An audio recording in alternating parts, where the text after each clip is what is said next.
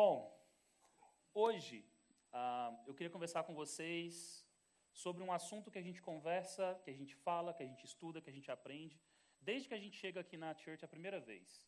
Desde que a gente se converte, desde que a gente começa a estudar sobre Bíblia, que a gente começa a estudar sobre Jesus, que a gente começa a estudar sobre nova aliança, a gente fala sobre fé.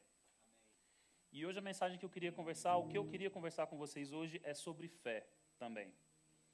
A base do que a gente vai falar hoje está em Hebreus 11:1. E Hebreus 11:1, o Reinaldo já falou aqui, inclusive, que é um versículo que a gente tem que ter de cabeça. Esse versículo tem que estar gravado na cabeça da gente assim, para qualquer pessoa que fala, Hebreus 11:1, opa. Alguém fala assim, base da fé, descrição de fé, o que é fé? Você, opa, Hebreus 11:1. Mas quando a gente fala isso, não é para a gente fazer um, ah, vai ter uma competição na Páscoa, e aí, quem sabe Hebreus 11:1, aí você levanta a mão e você responde. Não é isso. O objetivo da gente saber e a importância da gente saber esse versículo é que a gente precisa dele frequentemente.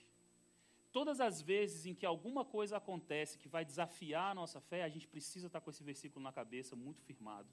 Eu não preciso saber que é Hebreus 11, 1, mas eu preciso conhecer essa frase, eu preciso conhecer esse versículo, eu preciso conhecer o que, que ele significa, o que ele está querendo me dizer.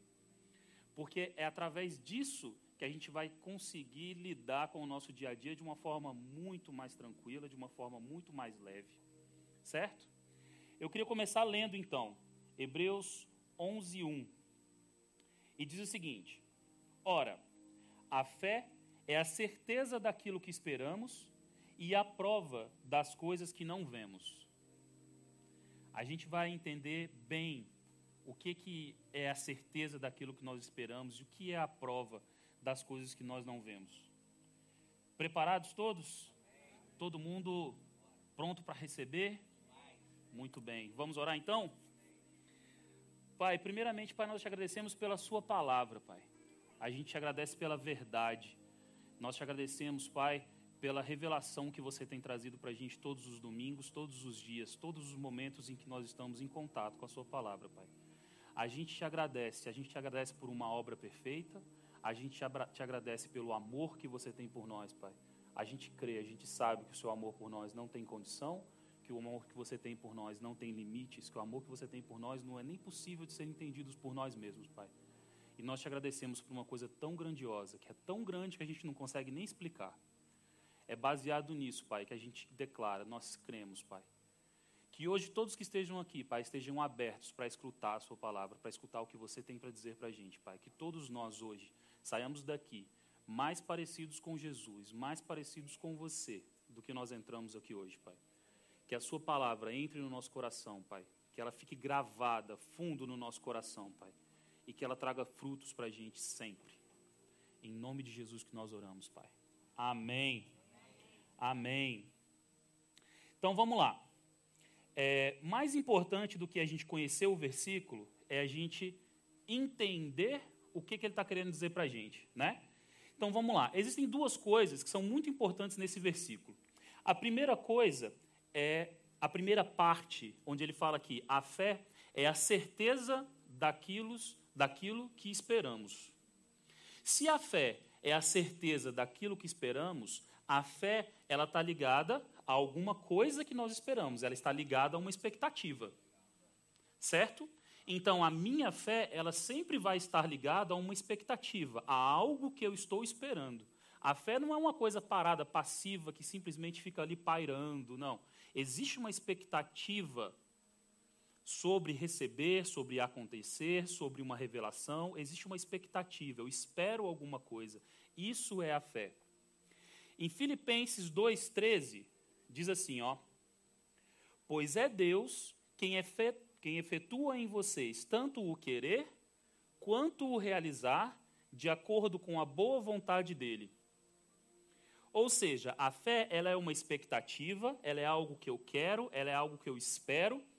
E Paulo me diz o seguinte, lá em Filipenses, que para nós que vivemos em Cristo, para nós que somos que somos uh, cristãos, que nós que entregamos a nossa vida a Deus, que seguimos, que buscamos estar cada vez mais parecidos com Cristo, ele nos diz que para nós que vivemos em Cristo, é ele quem coloca em nós o querer. Então, se a fé tem a ver com algo que eu espero, se a fé tem a ver com alguma expectativa que eu tenho, e essa expectativa, ela é colocada em mim por Deus, qual que é a chance disso dar errado? Aonde está o medo que me aparece? Aonde está a minha dúvida? Se eu entendo que eu entrego a minha vida a Jesus e Ele coloca em mim o querer, as coisas que eu quero, e a fé é, está relacionada a essa expectativa, então a minha fé não tem falha. A minha fé não tem porém. Não pode ter. Ou então uma coisa ou outra não estão acontecendo. Quando eu vivo pelo Espírito Santo, o que, que eu quero? O que, que são as minhas vontades? Quando a gente vive pelo Espírito Santo, as minhas vontades, elas são a revelação do plano de Deus para a minha vida.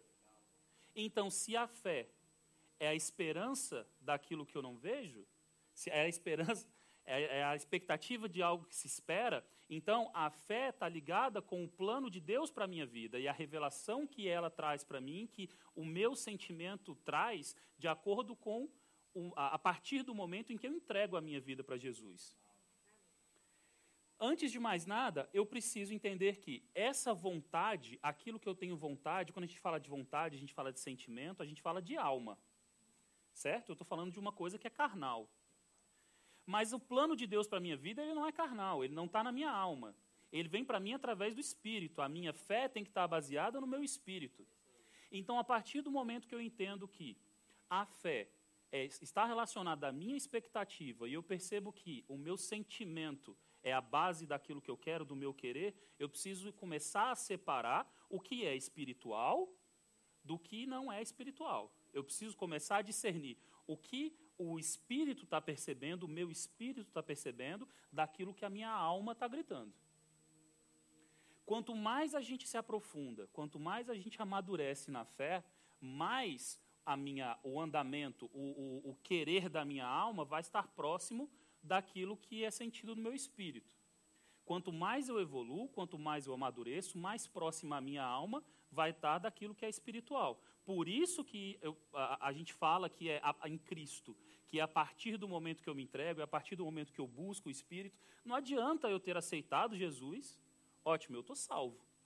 Aceitei Jesus, estou salvo. Ótimo, você está salvo. Agora, daí é você imaginar que tudo que você quer, tudo que você está sentindo está entregue, não é bem assim. Porque aquilo que eu quero, aquilo que eu peço, aquilo que eu desejo, se não está alinhado com a palavra, não pode fazer parte do plano de Deus para a minha vida. Concordam comigo? Nunca o plano de Deus para mim vai me levar, a vontade de Deus para mim vai me levar para qualquer caminho que me afaste da palavra. Porque a palavra é Jesus.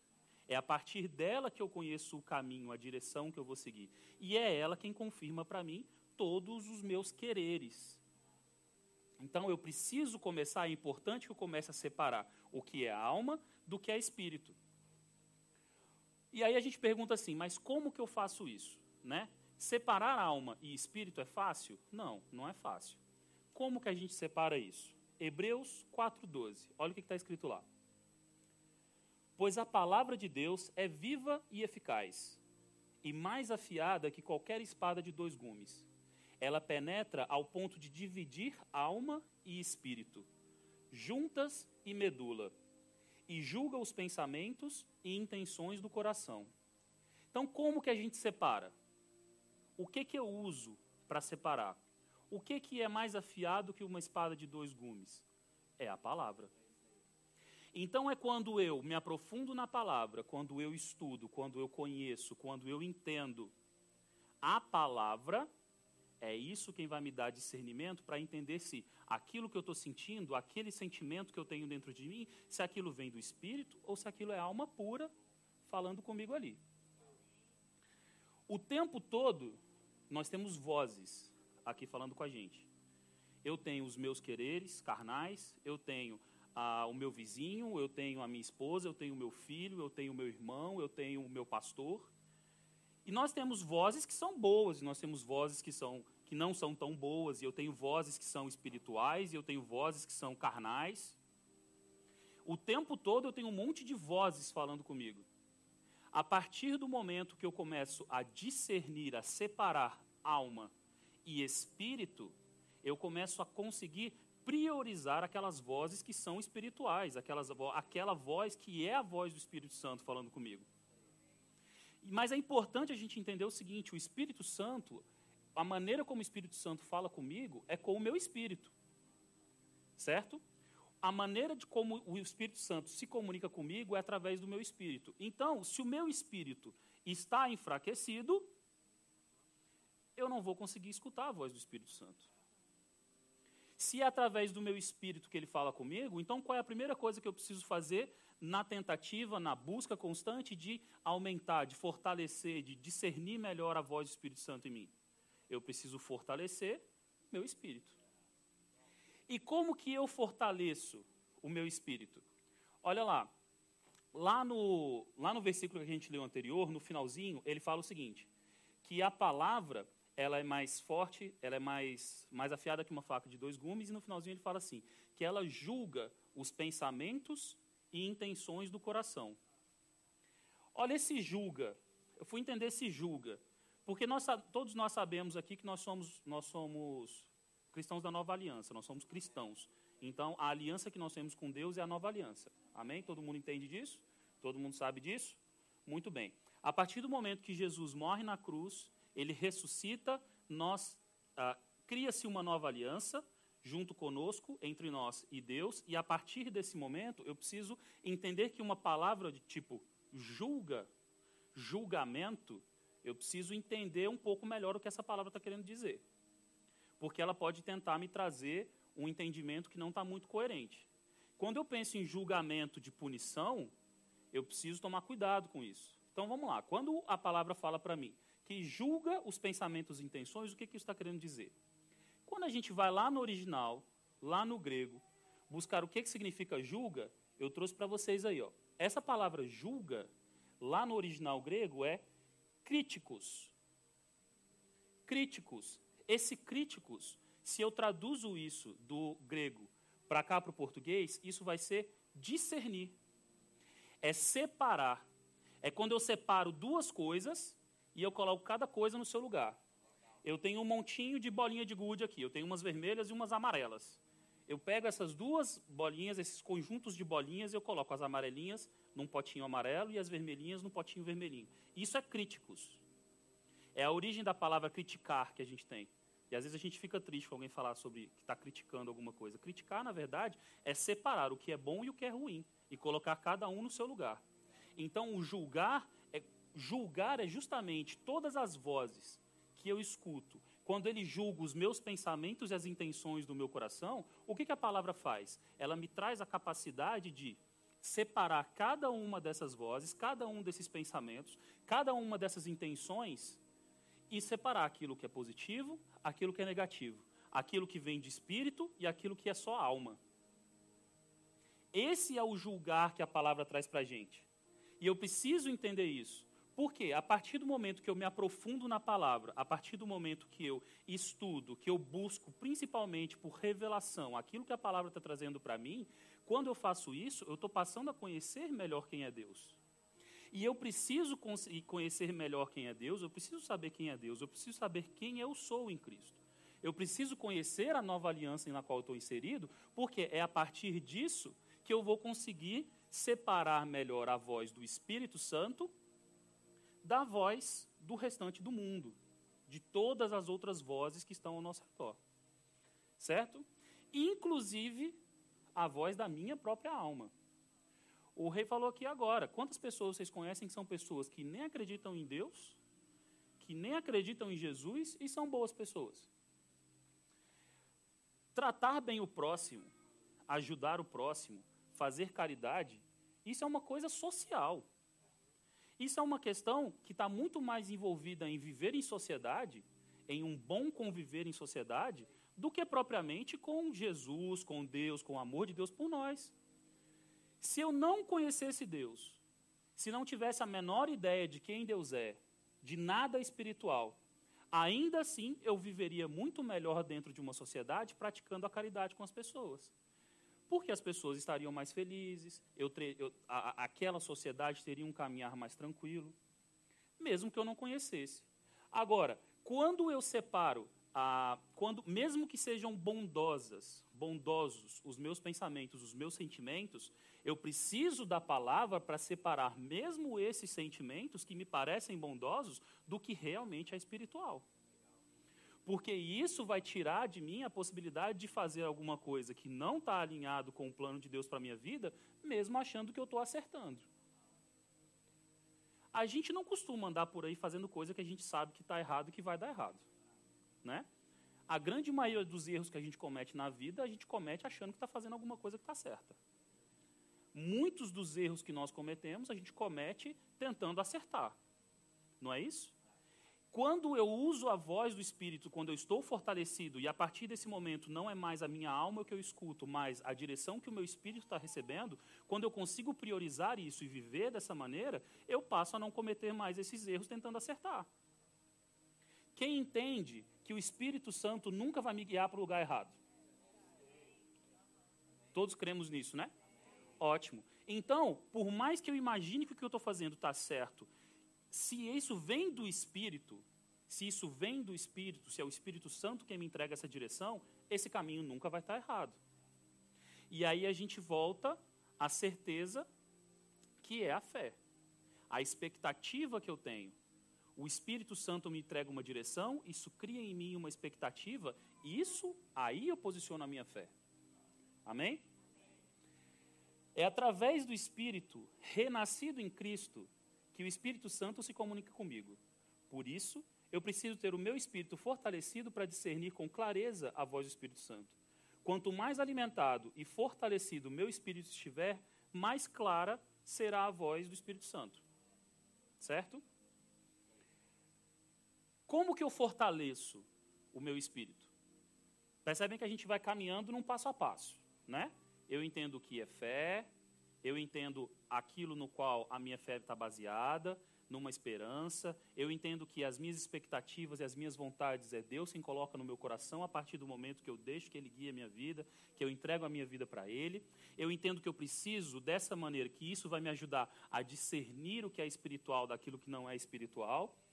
E eu entendo que para que eu consiga discernir, eu preciso fortalecer o meu espírito. E agora qual é o próximo passo? Como fortalecer o meu espírito.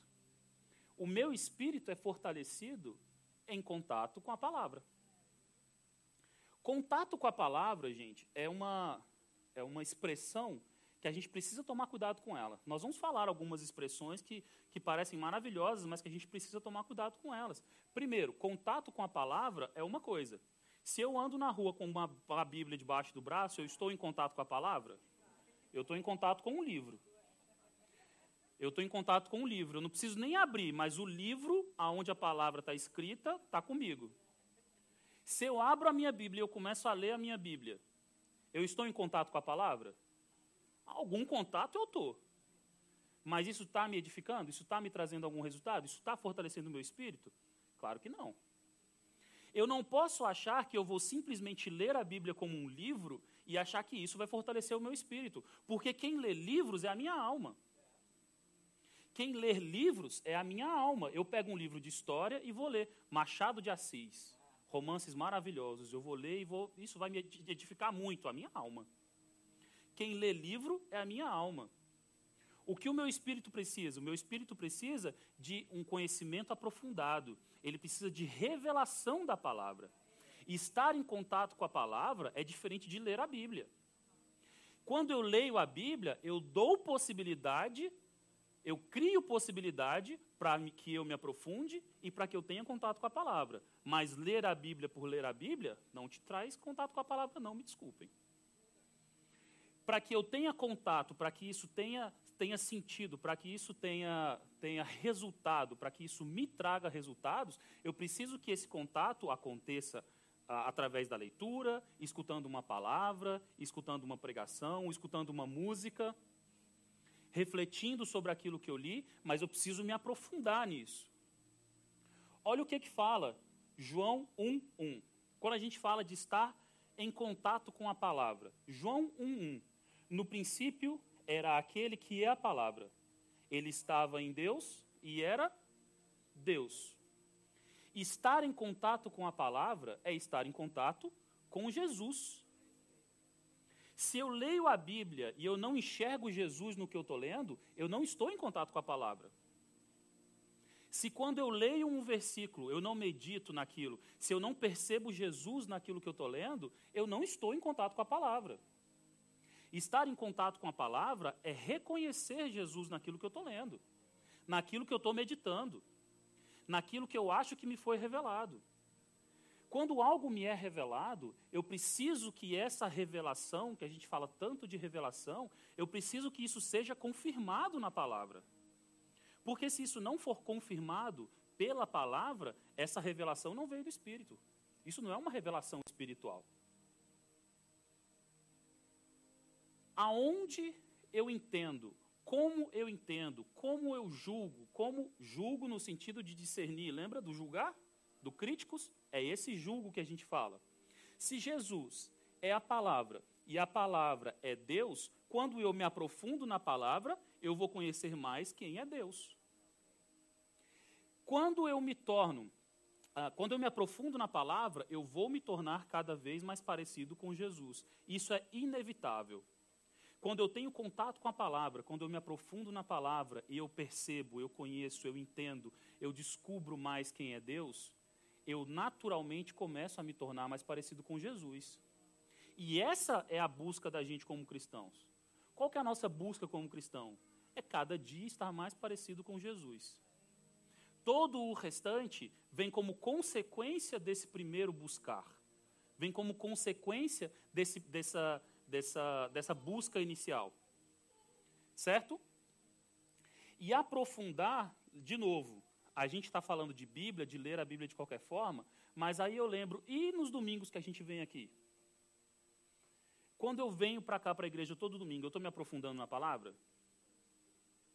Depende de como você vem. Assim como ler, assim como abrir a Bíblia e ler como um livro, vir para a igreja e sentar aí como um teatro, sentar aí como um show, não te coloca em contato, não te aprofunda com a palavra. Como eu venho para a igreja? Como eu vou ao GC? Como eu leio a palavra? Como eu escuto uma palavra? Como eu escuto ah, uma pregação fragale? Como eu escuto o louvor que nós estamos aqui? Cara, se o louvor está rolando aqui, mas você está sentado ali no teu celular, cara, me desculpa, você não está em contato com a palavra. A igreja, o espaço, é um espaço. Se nós pegarmos todas essas nossas cadeiras, ou mesmo sem elas, se ficarmos todos nós em pé ali fora e estivermos falando e louvando e comunicando e nos aprofundando nas, na palavra, a nossa resposta é a mesma. O que nós criamos aqui, quando a gente coloca, a gente falou, a gente, a gente teve a oportunidade de viver e entender isso nessa, nessa última semana, nas últimas duas semanas, cara. É, isso tudo que tem aqui, a gente traz, a gente coloca para trazer mais conforto. A gente traz, coloca isso tudo, cara, para criar uma atmosfera que te leve mais de uma maneira diferente, que te leve mais rápido, que te crie um, um, um que crie um conforto e uma sensação mais, mais legal, mais maneira. Mas isso tudo aqui não é a palavra. Essas luzes não são a palavra, esses, esses instrumentos não são a palavra. Nada disso é o que você tem que vir buscar aqui no domingo. Não é nada disso que você tem que buscar quando você abre um vídeo para assistir uma pregação de quem quer que seja. Se você está abrindo a palavra do Fragale para dar risada, está errado. Se você está escutando o Joseph Prince falar porque você acha ele bonitinho, está errado. Se você vai à igreja por causa das luzes estroboscópicas que estão piscando na hora do louvor, está errado. O meu contato é com a palavra. Agora, o nosso louvor nos traz contato com a palavra? Claro que traz, gente. Quer um louvor mais lindo do que isso que a gente tem aqui? Você quer palavras mais lindas do que essa? Você quer verdades mais maravilhosas do que essa? Que, além de te trazer uma verdade tão correta, tão perfeita, tão agradável, ainda coloca isso com um ritmozinho super maneiro? E com uma galera super boa cantando e tocando aqui? Cara, tudo isso colabora. Mas a minha busca é pela palavra, em primeiro lugar. E é isso que a gente quer entregar para vocês. É a palavra, em primeiro lugar, antes de qualquer coisa. Quando a gente fala de palavra, então, que eu tenho que me entregar, que eu tenho que me aprofundar, então a gente já viu que a gente, eu preciso conhecer a palavra, eu preciso me aprofundar na palavra, eu preciso fortalecer o meu espírito. Vimos como que a gente fortalece o nosso espírito, e isso eu fortaleço para que cada vez mais eu consiga escutar a voz do Espírito Santo e que ele me traga, antes de mais nada, revelação daquilo que Deus está colocando na palavra dele, daquilo que ele tem para mim nesse momento. O mesmo versículo que eu leio hoje e amanhã vai me trazer revelações diferentes. A revelação da palavra, para mim, ela é pessoal. A revelação que a palavra, que aquele versículo tem para mim hoje, não é o mesmo que tem para o Jonas, para o Reinaldo, para a Fernanda, para a Freguesa. Não é a mesma revelação. Cada um de nós tem uma necessidade diferente, cada um de nós tem um anseio diferente, cada um de nós tem um plano diferente esses planos, aquilo que Deus tem planejado para a gente, se cruza em certos pontos? Se cruza, estamos todos aqui juntos. Mas isso não quer dizer que o meu caminho é o mesmo do Reinaldo. Não quer dizer que o meu caminho seja o mesmo nem da Fernanda, que é minha esposa. Nós temos propósitos diferentes, individuais, e a revelação tem que ser personalizada para mim e ela é personalizada para você. Então, antes de eu querer entender aquilo, uma passagem, um versículo, entender a palavra, porque alguém está aqui em cima pregando simplesmente, antes de qualquer coisa, eu preciso também entender que, antes de mais nada, eu preciso buscar a revelação através do Espírito Santo do que essa palavra está querendo falar comigo. Porque o que ela está querendo falar comigo não vem exatamente, não vem da mesma maneira que ela vem de outras pessoas. Nós estamos aqui o tempo todo buscando, nós apresentamos a palavra para vocês. Nós somos, essa é uma igreja absolutamente dirigida pelo Espírito Santo tudo que está sendo dito aqui não vem da cabeça da gente. Isso tudo que vem é o Espírito Santo falando com vocês. E isso é excelente. E nós sabemos que vocês, que as pessoas são alcançadas e nós oramos por isso, e esse é o nosso objetivo. É alcançar, a, alcançar o, o discernimento, trazer discernimento para vocês, apresentar isso para vocês, mas para que vocês tenham a revelação de vocês. Nós estamos aqui através de uma revelação, nós estamos aqui através mostrando para vocês aquilo que o Espírito Santo quer mostrar para vocês. E aí, qual que é o papel da gente quando está sentado aí recebendo dessa palavra que está aqui? O Espírito Santo, ele, ele nos revela alguma coisa, a gente sobe aqui e a gente entrega essa revelação para vocês, aquilo que foi revelado para a gente, para vocês. E o papel de quem está sentado aí é receber essa revelação do Espírito Santo, discernir dentro do que você, dentro da sua realidade, dentro daquilo que você está esperando, lembra da fé? Expectativa? O que, que você está esperando? O que, que o Espírito Santo está falando com você? Você não está aqui à toa. Quem entende que não está aqui à toa? Eu não estou aqui à toa. Quem entende que eu não estou aqui à toa? Eu entendo. Se eu não estou aqui à toa e você não está aí à toa, o Espírito Santo tem alguma coisa para falar com você nesse momento através dessa palavra. Qual que é o papel de, da gente quando está sentado? É entender e receber o que o Espírito, o que o Espírito Santo está tá trazendo para a gente nesse momento, nessa palavra. E isso que o Espírito Santo está trazendo para mim nessa palavra, isso vai gerar uma revelação no meu espírito. Como que eu busco essa revelação, então? Porque falar é simples, mas como que a gente busca essa revelação? Olha o que está escrito em Jeremias 31, 33. Diz assim: Esta é a aliança que farei com a comunidade de Israel depois daqueles dias, declara o Senhor. Porei a minha lei no íntimo deles e escreverei nos seus corações. Serei o Deus deles e eles serão o meu povo. Olha o que, que, olha o, que o profeta fala aqui para a gente. Ele fala que, ele vai, que, que, que Deus vai pôr as leis no nosso coração. Ele fala que vai escrever as leis no nosso coração. Não é mais em pedras. É no nosso coração. Então, quanto mais profundo o contato que eu tenho com a palavra, mais profunda essa escrita está no meu coração. E quanto mais profunda essa escrita está no meu coração, mais forte, mais fácil eu consigo entender o que o Espírito Santo está falando comigo. Mais fácil vai ficar para mim de conseguir entender e receber essa revelação que o Espírito Santo tem para mim. Como que eu busco revelação? Antes de mais nada, em contato com a palavra me aprofundando na palavra, gravando cada vez mais forte no meu coração aquilo que Deus está falando comigo. Lembrando que quando a gente fala de leis, a gente não está falando dos dez mandamentos. Quando a gente fala de leis, a gente está falando da nova aliança. A gente está falando de Hebreus 11.1, que diz que a fé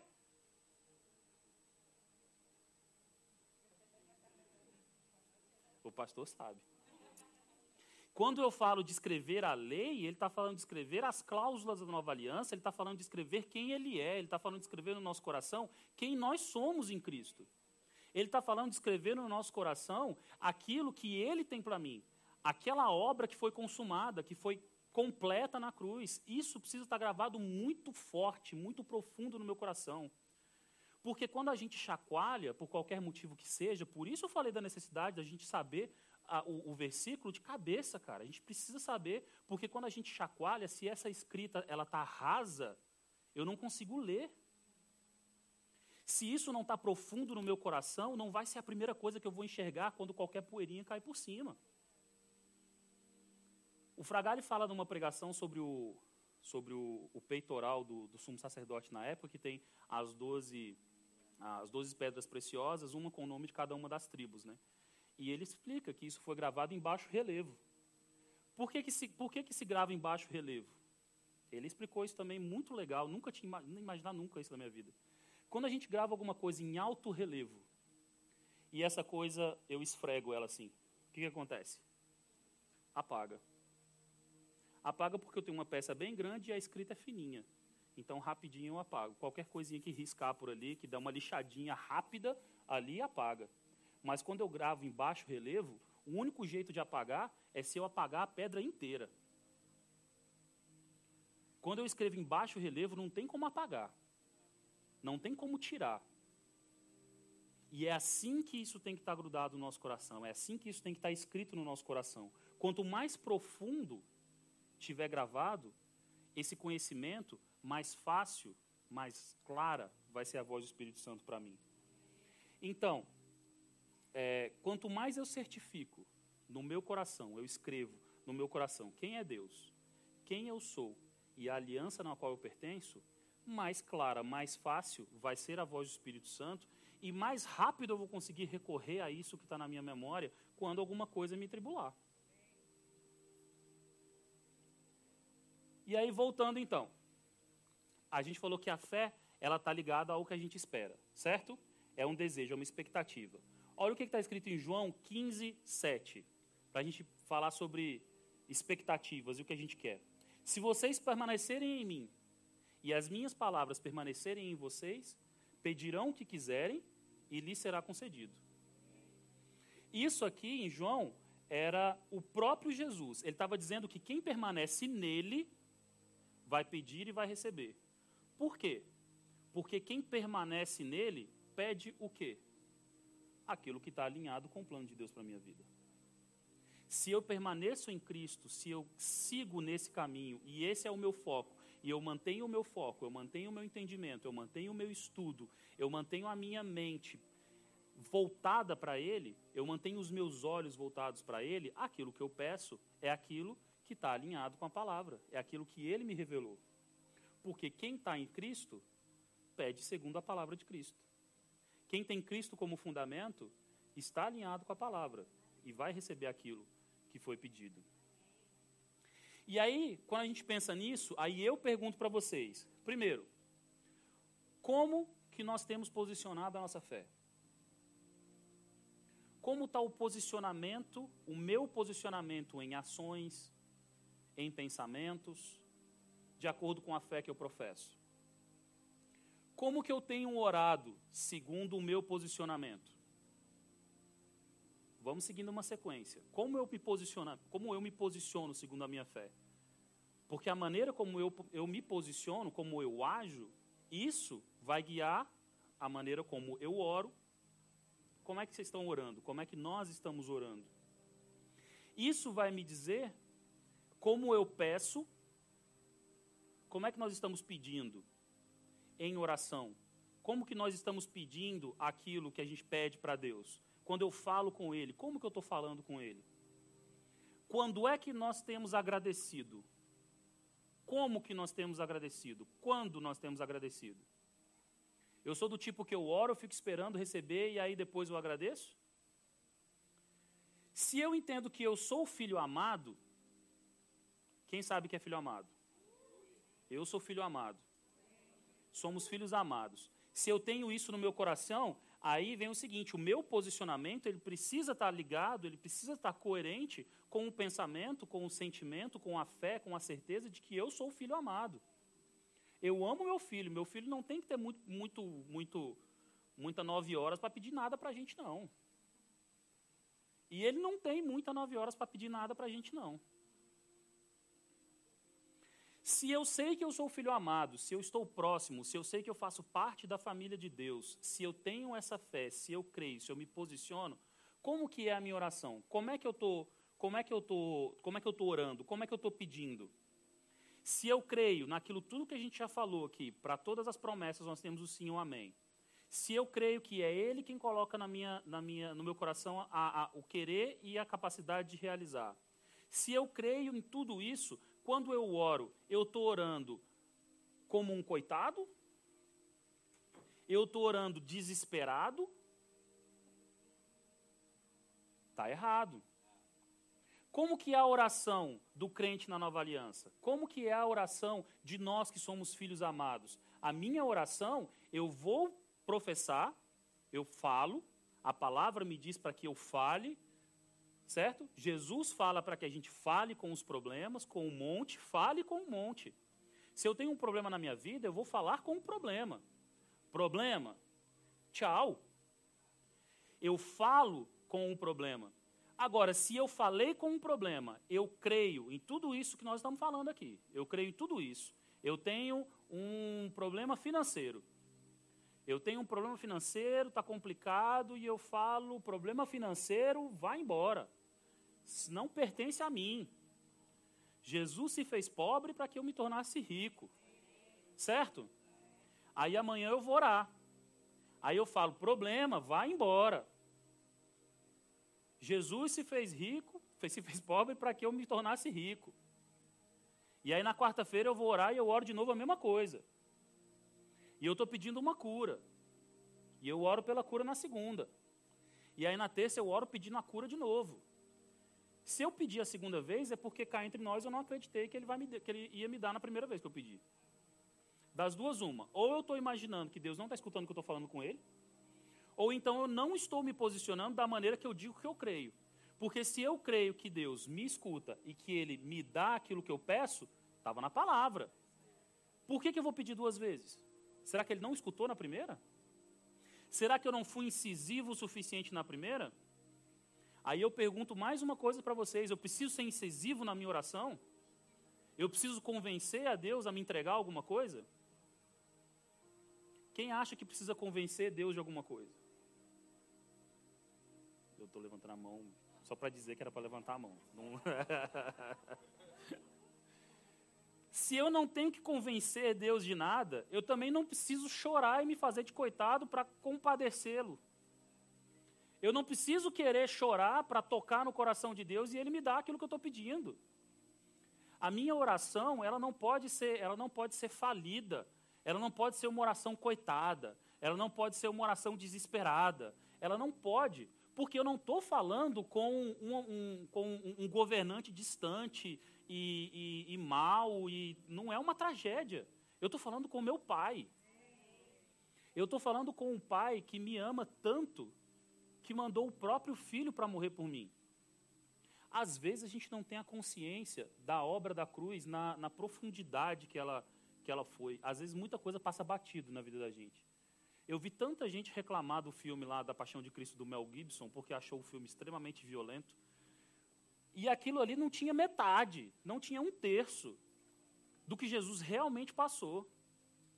E aí, quando eu falo isso, quando eu penso o quanto Jesus foi maltratado, coitado, quanto ele foi quebrado, quanto ele sofreu por nós, eu estou falando isso para que eu me compadeça? Não. Você entende que tudo isso que ele fez foi para que eu não precisasse fazer? Para que eu não precisasse passar? Então, quando eu lembro da cruz, quando eu lembro do sacrifício, eu preciso lembrar com alegria. Exatamente, eu preciso, eu preciso glorificar a Deus por uma obra que Ele fez. Isso me traz alegria. É para a glória de Deus. Tudo o que eu faço. E a partir do momento que eu começo a não acreditar nisso, esse é o momento em que eu começo a me fazer de coitado. Em que eu começo a tentar convencer a Deus a me entregar alguma coisa. Se o que eu peço precisa de, de, de piedade de Deus, está errado. Aonde que Deus demonstra o amor dele para a gente, conosco? A maior demonstração de amor dele conosco? Na obra da cruz. Quando ele manda o filho dele para morrer por nós, para sofrer por nós. No momento em que, em, em que Jesus está no Getsemane e ele, e ele soa gotas de sangue, aquilo, é, é aquilo era para ser, sermos nós. Vocês entendem que éramos nós que deveríamos estar passando por aquele estresse? Éramos nós que deveríamos passar por aquilo todos os dias da vida da gente? Porque, gente, se a gente não tem Deus na vida da gente, a gente está fadado a correr com o que esse mundo tem para a gente e não vai. Mas ele suou gotas de sangue e ele passou por aquilo tudo para que eu não passasse. E eu não posso esquecer disso. Quando eu vou orar, quando eu vou orar, quando eu vou falar com o meu pai, eu preciso lembrar que eu estou falando com o meu pai. Se eu não conheço a história de vocês, eu não conheço a história de todo mundo, eu não sei, eu não sei como é que você falava com teu pai. Eu não sei se tinha que ter uma cerimônia. Mas eu te garanto que com o nosso Pai Celestial não precisa. Eu não preciso de cerimônia. Eu não preciso de intermediário. Eu não preciso de alguém entre mim e, e, e, Jesus, eu não preciso. Eu tenho o Espírito Santo dentro de mim. Se existia alguma coisa, se eu tinha antes um sacerdote entre nós, quando Jesus Cristo se torna o nosso sumo sacerdote, ele manda o Espírito Santo para dentro de mim, você entende que por vontade dele, por ação dele, todo e qualquer intermediário foi completamente retirado? O Espírito Santo é Deus, e ele está dentro de mim. Se, se, Deus escolheu colocar o Espírito Santo, estar ele dentro de mim, por que, que eu vou procurar um intermediário? Por que, que eu vou ter cerimônia? Por que, que eu tenho que estar na igreja? Por que, que eu tenho que estar, sei lá, vestido. Por que eu não posso falar com Deus no banho?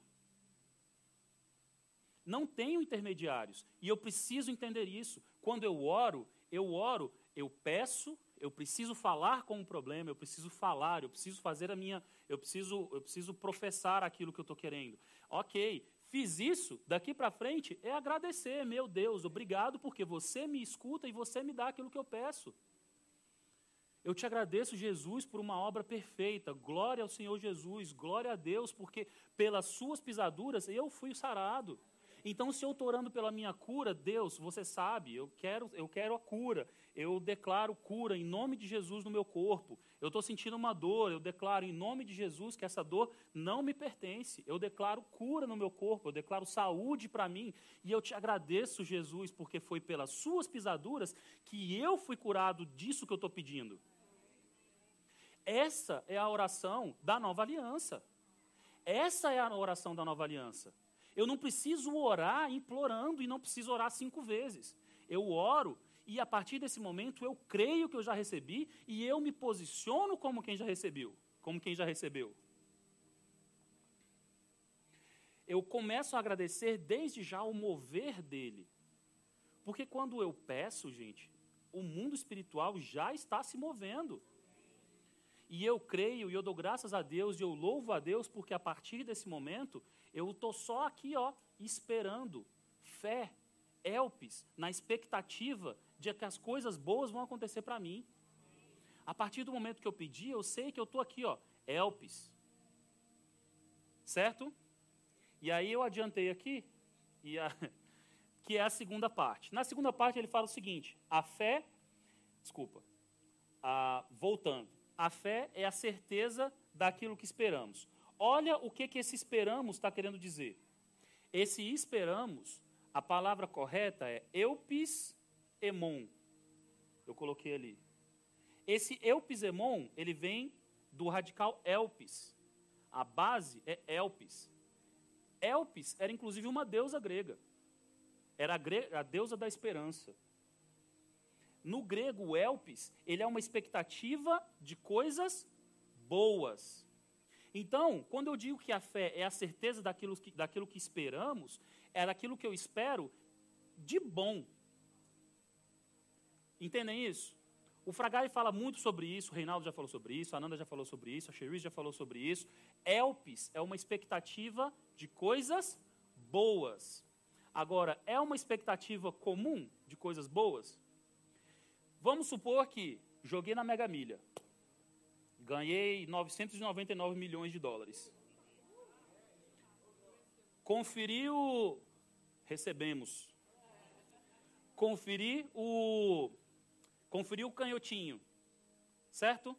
Ganhei. A partir daqui eu estou com esperança do quê?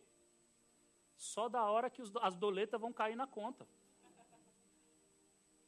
Essa expectativa que eu estou dessa grana cair na minha conta, ela é alegre ou ela é triste? Ela é super alegre. Ela é alegríssima. Encontro dos homens, vamos fazer um churrasco. Esperança, Mateus. A esperança é triste ou ela é alegre? Ela é alegre. Esperança, ela é alegre. Se eu não estiver esperando, se eu não tiver uma expectativa de algo bom, não há esperança. A esperança, ela conota algo alegre. Então, quando a gente fala de Elpis, que é uma expectativa, é uma expectativa alegre de coisas boas. É uma definição que já me diz logo como eu tenho que me sentir, que é para eu não, não pisar na bola, que é para eu não ter dúvida. Não adianta eu estar na expectativa da minha cura e estar aqui jururu. Não é assim que funciona. Ou então eu não estou crendo. Como eu estou posicionando a minha fé? Quando eu posiciono a minha fé crendo, eu crio elpis. Eu sei que ele vai me dar. E eu não posso esperar que seja alguma coisa ruim. Por que, que eu não posso esperar que, que alguma coisa que é alguma coisa ruim? Porque se é ruim, não vem de Deus. Deus não tem mal para dar. Então nada que vem de Deus vai ser ruim. Tudo o que vem de Deus é bom e é perfeito. E é agradável. Então a minha expectativa, quando eu posiciono a minha fé, ela precisa me trazer alegria. E isso é um termômetro, é um indicativo para a nossa alma, gente. Isso é um indicativo para a nossa alma. Quando eu oro por alguma coisa e eu percebo que eu ainda estou jururu, vamos começar a trabalhar nessa expectativa alegre. Porque eu ainda não estou posicionado da maneira correta. Agora, sentimento é sentimento. Alegria é sentimento. Como que eu faço para o meu sentimento se aproximar do meu espírito? Se o meu espírito está certo de que eu vou receber, como é que eu faço para que o meu sentimento, que ainda não está alegre, se aproxime do meu espírito e comece a se alegrar também? Me aprofundando na palavra. Eu acho que é a vigésima nona, centésima vez que eu falo isso. Né? No momento em que a gente entende o funcionamento, no momento em que a gente entende a maneira como eu me relacionamento, como eu me relaciono com o Espírito Santo, quando eu entendo a maneira como o que eu preciso fazer e a maneira como eu tenho que lidar para escutar melhor isso, quando quando eu entendo isso, eu aceito Jesus, a minha mente muda. A nossa mente começa a mudar. Como que eu sei que a minha mente começa a mudar? Quando eu começo a perceber que aquilo pelo qual eu orei, de forma meramente carnal, olha, eu não estou nem sentindo aqui no meu coração, mas eu creio, eu professo essa fé, eu professo essa fé, eu oro e eu agradeço. Cara, amanhã você está feliz. Parabéns, você está começando a chegar lá. Isso é o que a gente chama de processo de santificação. O processo de santificação é um processo que vai durar a minha vida inteira, que é o caminho que eu tenho durante toda a minha vida buscando estar cada vez mais próximo, mais parecido com Jesus. Quando Jesus declarava alguma coisa, ele tinha dúvida? Não. Entendemos isso, né? Ele nunca teve dúvida nenhuma de nada. Quando o paralítico chega para ele e fala assim: Ah, Jesus me ajuda. Ele pergunta para o cara primeiro: Você acredita que eu posso te curar? Eu creio que você pode curar. Então você está curado, irmão. É isso. Esse é o momento em que eu começo a me aproximar, em que eu trago a minha alma para junto do meu espírito. Porque o meu espírito, se eu sou um cristão nascido de novo, o meu espírito já é perfeito. O meu espírito já sabe de tudo isso. O nosso papel é trazer a nossa alma para junto para fazer com que os nossos sentimentos comecem a também florescer, a também demonstrar aquilo que o meu espírito já sabe. E aí eu começo a evoluir e aí eu começo a sofrer menos.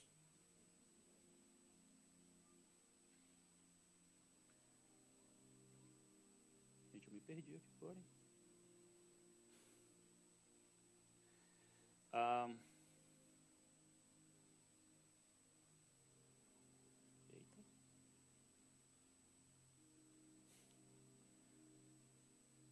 Eu preciso aprender a mexer com um iPad, minha gente.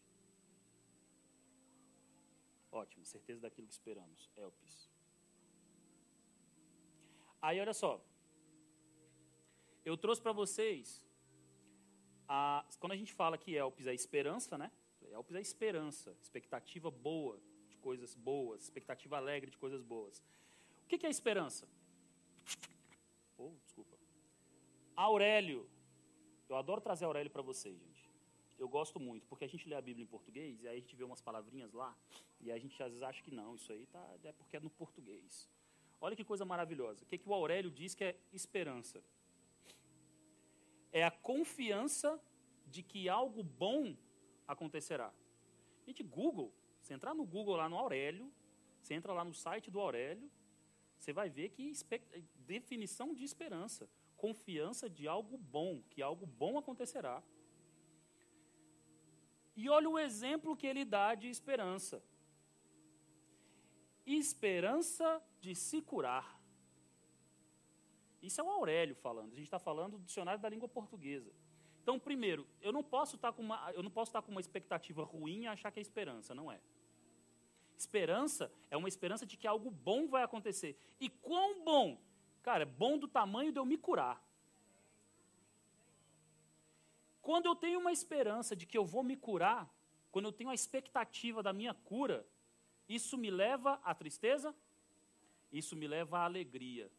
Então, ah, quando a gente para e pensa que eu estou passando por um problema, eu estou passando por uma dificuldade, e eu começo a ficar. Não, cara, quando você está passando por dificuldade, esse é o momento em que você tem que estar tá mais alegre. Porque quanto maior a dificuldade que você tem, cara, maior está sendo o, o, a bênção que você está recebendo. E isso tem que me trazer uma alegria proporcional. Eu tenho que estar tá alegre o tempo todo. Eu tenho que estar tá alegre de ter acordado de manhã, mas eu tenho que estar alegre acreditando na minha cura, que eu posso ainda não estar enxergando, mas que eu sei que eu vou receber. É elpis, expectativa alegre de coisas boas. Afinal de contas, é fé ou não é fé? Esse esperar também não é um esperar de ficar parado. Vamos, lembra do que eu falei que a gente tem umas, um, umas expressões que a gente precisa tomar cuidado com elas? E esperar, gente, não é esperar e ficar parado, não. E esperar é caminhar, é me movimentar, de acordo com a direção daquilo que Deus tem para mim. Se o Espírito Santo me revela um caminho, eu vou ficar esperando a bênção chegar? As bênçãos correm atrás de nós. Mas se eu parar, ela tem que parar também. As bênçãos estão correndo atrás de nós. Ótimo. Mas eu preciso me movimentar no caminho, na direção que o Espírito Santo me deu. Porque se eu fico parado, até onde vai a minha fé? Se eu estou esperando acontecer para depois eu dar um passo, eu estou tendo fé?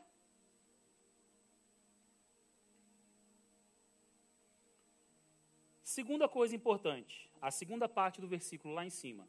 A fé é a prova das coisas que não se vê. Vamos lá, de novo, grego. Essa palavra prova, no original, no grego, é elenkos.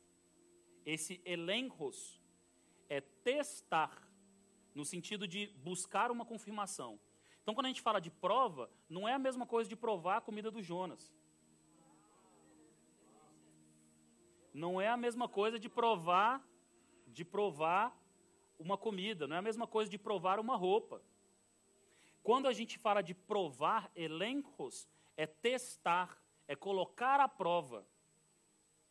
Olha o que, que o Bible Hub, que é um, um site bem legal, quem, quem, quem gosta dessas coisas, assim, é bem legal. Ele tem várias, uh, vários idiomas diferentes, inclusive o, o, o, o, grego, e ele tem, você consegue fazer aquele Bíblia paralela, ele coloca uma em português e outra em, em, uh, em grego do lado, você consegue ir clicando, é super interessante, biblehub.org.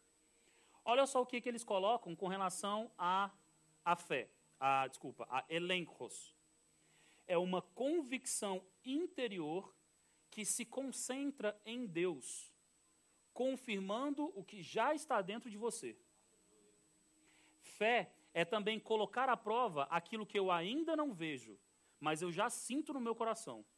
Afinal de contas, é a fé que eu professo. Ou seja, é deixar Deus confirmar aquilo que, embora eu ainda não veja manifestado na minha frente, mas eu já creio no meu espírito que é verdade e que eu vou ver se tornar real. O exercício da fé, gente, ele exige o não enxergar. Ele exige um passo na direção do plano de Deus para a minha vida, daquele plano que Deus traçou para mim, daquele plano que o Espírito Santo revelou para mim. O exercício da minha fé exige esse passo. O Reinaldo estava falando do dízimos e ofertas, é isso.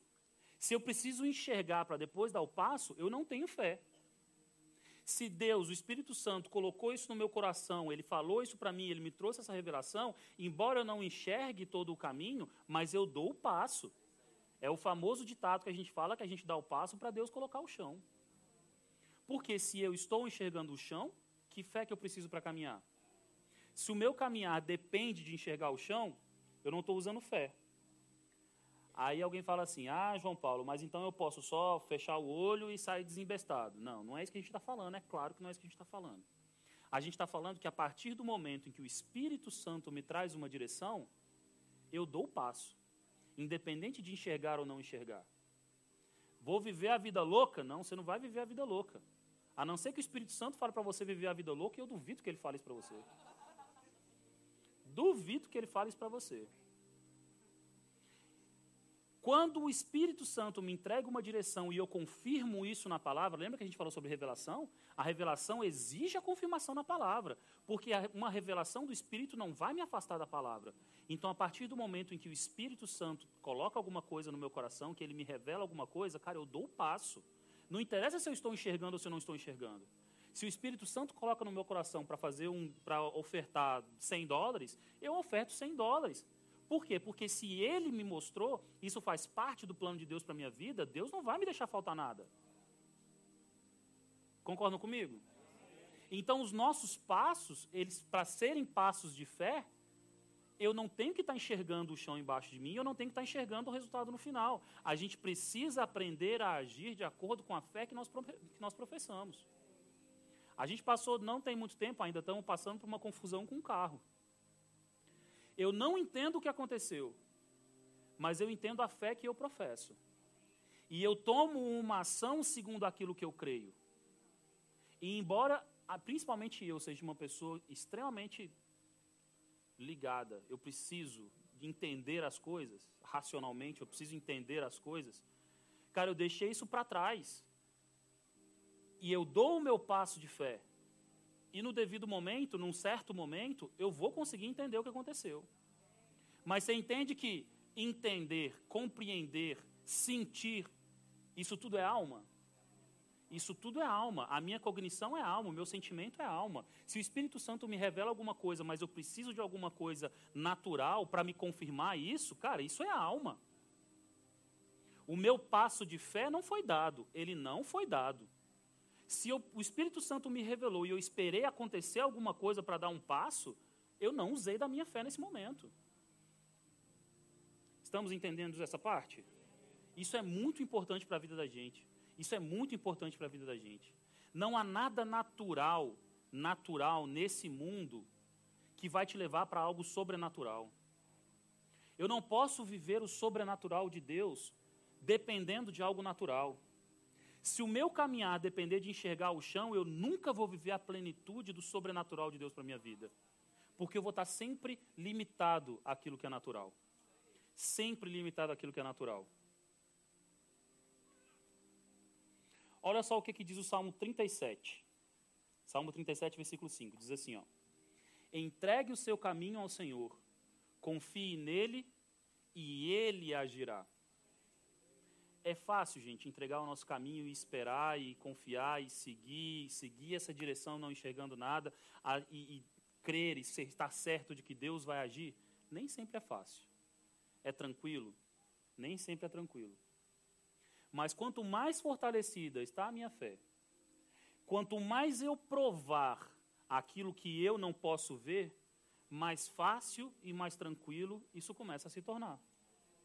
E aí, praticar a minha fé, o exercício da minha fé, vira uma coisa cotidiana. Vira uma coisa comum e vira uma coisa mais fácil, mais tranquila de seguir. Canaã era a terra prometida, manava leite e mel, mas tinha inimigos para serem derrotados. Quando os espias foram e eles enxergaram os inimigos, eles tiraram os olhos da promessa e eles começaram a olhar as dificuldades, o que aconteceu? 40 anos de deserto. Toda a geração morreu. A nova geração entra em Canaã. E aí, dessa vez, eles estão olhando para quê? Para a promessa. Eles estão olhando para a promessa. A minha visão, o meu alvo tem que ser a promessa de Deus para a minha vida. O restante é consequência. O restante é, é insignificante. Não pode significar nada, não pode ter peso na minha decisão. A gente tem que ter muito cuidado quando a gente fala sobre essa questão de desafios. Mais uma, mais uma expressão que a gente tem que tomar muito cuidado. Quando a gente fala que a gente tem dificuldades, em que a gente vai ter dificuldades. Olha só o que está escrito em João 16, 33. Eu lhes disse essas coisas para que em mim vocês tenham paz. Neste mundo vocês terão aflições, contudo tenham ânimo. Eu venci o mundo. Existe uma tendência natural, uma tendência carnal, de muita gente de olhar para isso aqui e observar: neste mundo tereis aflições. Não está nem no começo, está no meio do versículo. A parte mais importante desse versículo é todo o restante dele. Esse versículo, gente, ele está em João 16, 33. Certo? No Evangelho de João 16, 33. O que, que significa evangelho? Evangelho é boas novas, é boas notícias. Por que, que eu estou olhando para a única coisa que não é boa notícia nesse versículo? Vamos ler esse versículo olhando com os olhos do Evangelho, da boa, de boas novas? Olha, que, olha como é que fica esse versículo, essa passagem, quando a gente olha ele com olhos de nova, de nova aliança, de boas novas. Eu lhes disse essas coisas para que em mim vocês tenham paz tenham ânimo, eu venci o mundo. É isso que importa para mim. O ter problemas é só uma vírgula que está ali no meio, só para que a gente fique sabendo. FYI, a gente fala em inglês. É só para sua informação, para constar. Vocês terão problemas, tá? Mas eu vim para que vocês tenham paz. Antes de que vocês tenham problemas, eu vim para que vocês tenham paz. Então, antes do problema chegar a você, primeiro esteja em paz. Entenda, se certifique quem é Deus, quem sou eu, a aliança em que eu me insiro. Tenha paz, porque Jesus veio para que nós tivéssemos paz. E, embora vocês tenham aflições, eu venci o mundo. É assim que eu tenho que ler isso. Eu vim para que vocês tenham paz. E, embora vocês tenham aflição, tenham ânimo. Eu venci o mundo. Deus já concedeu tudo para a gente através da graça. A graça é Jesus. Jesus venceu o mundo por nós. É através dele nós já temos acesso a todas as promessas do Pai. Se eu já tenho acesso a todas as promessas do Pai, por que que mais uma vez eu preciso conhecer e me aprofundar na palavra? Porque eu preciso conhecer a minha herança. As promessas da antiga aliança, para nós, não são mais promessas, elas já são herança. Nós já recebemos, mas eu preciso saber a que eu tenho direito. Senão, como é que eu vou reclamar o meu direito? Como é que eu vou pedir uma coisa que eu tenho direito? Como é que eu vou reclamar a minha herança se eu não conheço a minha herança? O que que o diabo faz? Ele limita o nosso conhecimento da nossa herança. É como um advogado muito mau caráter que você chega para ele e fala assim: vou fazer um inventário, quero saber da minha herança. Ele esconde metade da, da herança que você tem e te mostra só a outra metade. É isso que ele tenta fazer. Só que a gente não precisa de intermediário mais. Eu tenho a palavra, eu tenho Deus na minha frente, eu tenho Jesus na minha frente. Eu não preciso de intermediários. Intermediários, eles podem, por vezes, limitar o meu conhecimento da minha herança. Deus usa pessoas para abençoar a vida da gente. Usa, com certeza. Nós, como somos abençoados pela vida, através da vida do Reinaldo, da Ananda, gente, do Fragalho, da Denise, Olha como Deus usa essas pessoas através da gente. Mas vocês entendem que, mesmo o Reinaldo Fragale, a, a Ananda, a Denise, mesmo sendo pessoas maravilhosas como eles são, inquestionáveis, o meu relacionamento com Deus não pode exclusivamente passar por eles. O meu conhecer das minhas heranças também não precisa passar por eles. Eu tenho a palavra para ler. É por isso que o Fragale fala conosco. Todas as vezes que alguém fala alguma coisa com você aqui, inclusive ele, busque entenda, busque a sua revelação. Quando a gente fala alguma coisa para vocês, isso é o que o Espírito Santo quer que vocês escutem no dia de hoje. Por que, que o Espírito Santo quer que vocês escutem isso no dia de hoje? Essa é a tarefa de vocês. Por que, que o Espírito Santo queria que eu estivesse aqui hoje falando essas palavras com vocês, falando sobre esse tema com vocês? Essa é a sua tarefa. É entender, é buscar. Espírito Santo, revela para mim. É por isso que quando a gente ora no início da palavra, a gente ora por revelação. A gente ora por corações abertos, porque quando o meu coração está aberto, a revelação vem para mim de forma muito clara, muito nítida, e a gente recebe imediatamente aquilo que o Espírito Santo está querendo mostrar para a gente. E isso a gente crê aqui. A gente estava no pré-culto, estava falando, cara, a expectativa que nós estamos hoje, que nós estávamos hoje, estamos todos os domingos, de que vidas sejam transformadas aqui nessa igreja. De que pessoas tenham a vida mudada, tenham a cabeça mudada, metanoia de que pessoas tenham uma virada de 180 graus na vida dela e tragam Jesus para o centro da vida delas. E isso não precisa passar por nós, nós somos gratos, nós louvamos a Deus pela, pela, pela honra de fazer parte da, da, da mudança de algumas pessoas, de fazer parte da, da, da, vida de outras pessoas, de poder ajudar vocês nessa mudança, nessa, na busca dessa revelação. Nossa, como a gente louva a Deus, louva a Deus por isso, mas a sua revelação vem do Espírito Santo. Mesmo através de nós, ela vem do Espírito Santo. Ela precisa vir do Espírito Santo. Romanos 10, 17 diz o seguinte: que, consequentemente, a fé vem por ouvir a mensagem, e a mensagem é ouvida mediante a palavra de Cristo. Mediante a palavra de Cristo, a palavra de Cristo é a palavra da nova aliança. Por que, que o versículo não fala para mim da palavra de Deus? Porque a palavra de Deus, Deus fala conosco através da palavra desde Gênesis. Mas o que ele quer que eu veja, aonde a minha fé ela é fortalecida através da palavra de Cristo. Porque a minha fé é baseada numa nova aliança. A nossa fé, nós, nessa geração, depois da morte de Cristo, depois da nova aliança, a nossa fé precisa estar baseada na nova aliança. Por isso a mensagem que eu preciso ouvir é de Cristo. É por isso que quando eu leio Juízes, eu preciso enxergar Jesus no que eu estou lendo. É por isso que a revelação precisa vir e a revelação ela precisa estar alinhada em conformidade, em alinhamento com a palavra. E ela só vai estar em alinhamento com a palavra quando ela me mostra Jesus. Quando aquilo que eu enxergo naquilo que eu estou estudando e que eu estou me aprofundando é Jesus. A gente precisa fortalecer a nossa fé na palavra de Cristo. A gente precisa se aprofundar na palavra de Cristo. Aí, quando eu saio e eu coloco de lado tudo que é natural, eu vou conseguir viver o sobrenatural de Cristo para minha vida, de Deus para minha vida. O justo viverá pela fé. Se o justo viverá pela fé, o que eu tenho que fortalecer? A minha fé, o meu espírito. É através dele que eu tenho que viver.